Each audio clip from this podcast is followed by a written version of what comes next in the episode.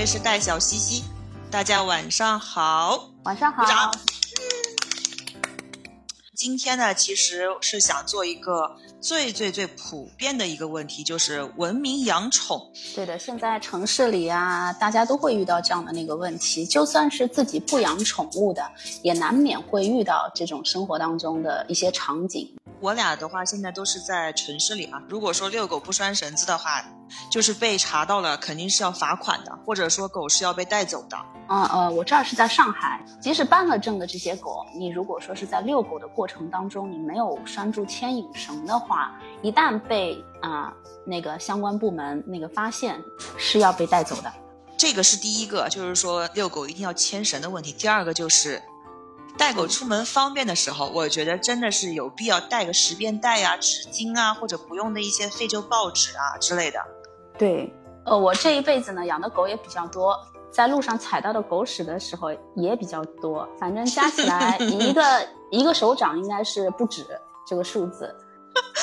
这个我刚刚特地去查了一下，真的特别逗。他说是在中国旧社会时期的时候，嗯把这些狗屎啊，呃，捡起来去施肥，或者说是去拿它卖钱，而且在当时狗狗的那个粪便，它是可以卖到一个很好的价钱，所以说他们看到狗屎了，就是走狗屎运了。但是其实我觉得，就是在现代社会来说的话，我觉得这个狗屎运就真的就是也是不要遇到更好吧。嗯，不要遇到更好，那确实，而且其实有一点，像我作为啊，就是宠物主人，我对于狗狗它就是排泄在外面的粪便，可能会比一般不养宠的人更敏感。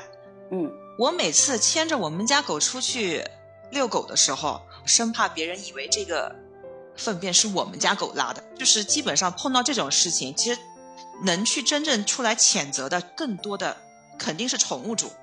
嗯，是的，是的，太担心了。然后每次我把我们家狗牵出去，我都会看到 我们家狗要蹲下之后，我赶紧先把那个十片袋套在手上，就是还就是向会边套别人明示，对，先 看看有没有边上有人，我我我准备好了，你们不要担心，我会请你走的。对，然后我会说赶紧拉啊，我要给你捡屎啦，你赶紧拉吧，我还会说出来。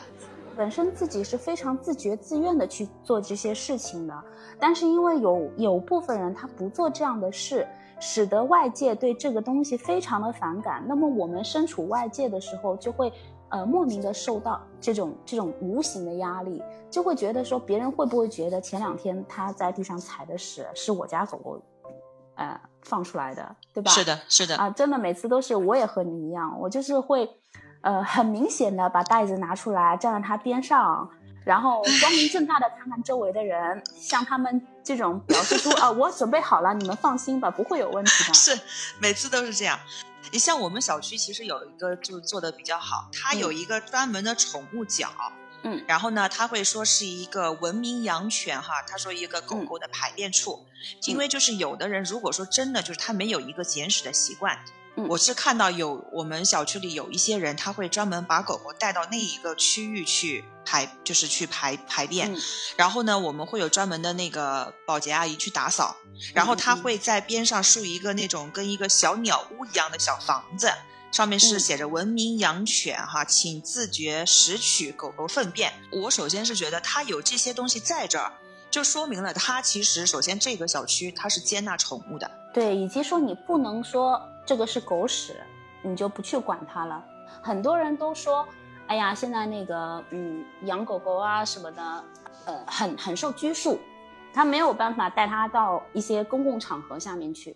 那归根结底的原因到底是什么？就是养狗主主人他有一部分人他的素质还没有跟上。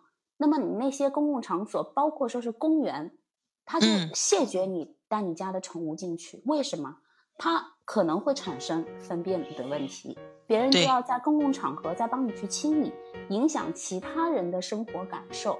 一个城市对于宠物的接受程度越高，说明其实这个城市的一个包容度和它的一个经济发展的一个情况应该是会越好一些的。像深圳啊、成都啊这些城市，嗯它是有专门的狗狗可以进的商场的。嗯嗯嗯，我很羡慕他们，说实话。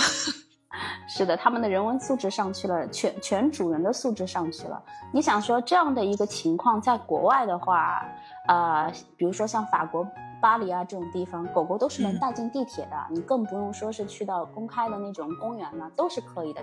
其实为什么像现在国外的话，它对这一块是有一个约定的，或者说是有一个条文去管，管制或约束你的行为的。但是像我们国家现在确实没有，所以就是这个的话，只能靠我们宠物主自己的一个意志去实施它。而且你还要考虑到，社会上不是只有你们，呃，养狗的人存在，也有些人他天生就是惧怕这些小动物的，他们就老远就看见他们就不喜欢，但是他们也在容忍你，那你要给到他们相应的尊重。你没有办法让每个人都喜欢小动物，但是你养了小动物，你喜欢小动物，你也要相应的给到那些害怕的、不喜欢的人相应的尊重。我的邻居全家都怕狗，但是他从来没有说不允许我养狗，或者说见到我们家狗就骂骂咧咧，或者表现出任何一丝的不耐烦。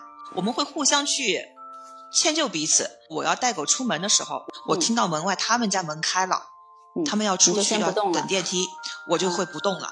那我也遇到过，就说有些人他害怕的，他不管他是你先到的还是他先到的，反正都站在电梯门口了。你带着狗的，你别上，我上。我怕狗的，你别过来。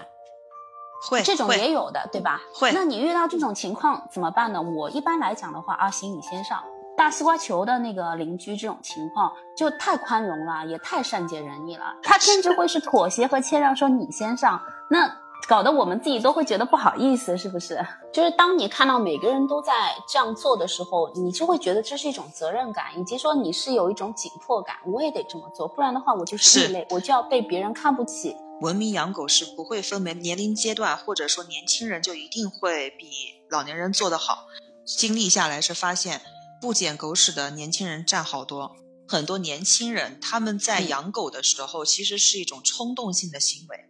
不像很多老年人，他知道我养这只狗是来陪伴我的，我要好好的跟它在一起。一旦就是这些新鲜感或者说一些情况发生了变化之后，他就会觉得说是一个累赘，或者说所附带的一些行为，就是需要他去承担的义务。对，他就不愿意说，我我多做那么一件事儿，我都觉得太累啊！我能给你吃饭吃已经很不错了。我们是怎么样去影响别人的？嗯。就是他在那边狗狗拉了屎之后，然后他拉牵着狗狗往前走了一点，准备走了。我们几个就故意很大声的小声讨论：哇，你看他没有捡屎哎，你看他没有没有 他的狗狗拉完屎就走了。对，这就是我刚才提到的，就是其实很多人在看到这种情况的时候，他并不会直接的跟对方宠物主人去提出，因为。我们也害怕说是起冲突、起矛盾。那我们全部都在讨论这个事情。嗯，他会觉得说，我养宠物是不是还没有尽到一个宠物主我应该尽到的一些责任？嗯，真的会有些人会去反思这个事情，确实他可能做的不是特别好。如果说没有其他人帮你去清理掉你宠物的粪便，你每天在这条路上走，粪便越积越多，你是怎样的感受？并且问一句：如果狗狗在你自己家里面？它有排泄物的话，你会不会任由它而去？刚才那个大西瓜球就说的非常好，啊，你是觉得我今天少亲你一顿，那好像没啥事儿，对吧？回头你抱回去一手的屎，你是什么感受？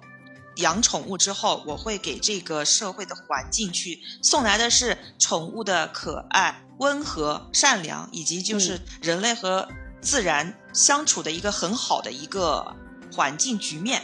社会上或者说其他不养宠的这些人，也会对我们有更多的一个接纳和包容吧。是的，是的。